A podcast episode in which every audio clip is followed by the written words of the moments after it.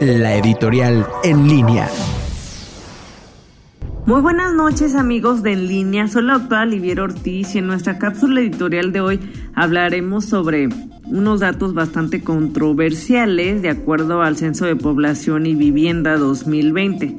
En un país de 126 millones de habitantes, en el cual 15 millones son adultos mayores y sobre todo el 51% de la población se atiende en el IMSS, es casi imposible que durante este año 2021 se logre una cobertura eh, nacional en cuestión de la vacunación.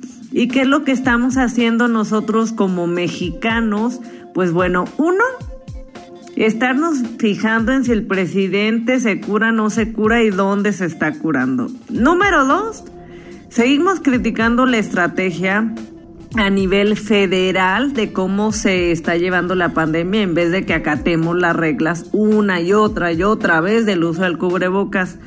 Y número tres, y creo que es una de las cosas más importantes, es que si nosotros pretendemos comprar vacunas para que cada estado lleve a cabo su programa de vacunación, tengamos en cuenta estos números en los cuales si el adulto mayor es el primero que se tiene que vacunar, pues órale a ponernos de acuerdo para repartir esos 15 millones de vacunas y sobre todo escalonarlo, ponernos todos de acuerdo en cuestión de quién va a empezar, cómo vamos a empezar y sobre todo qué población.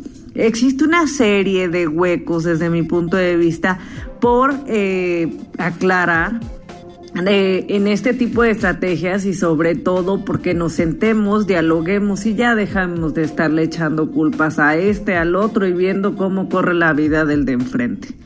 Muchísimas gracias y nos encontramos la siguiente semana en esta su editorial.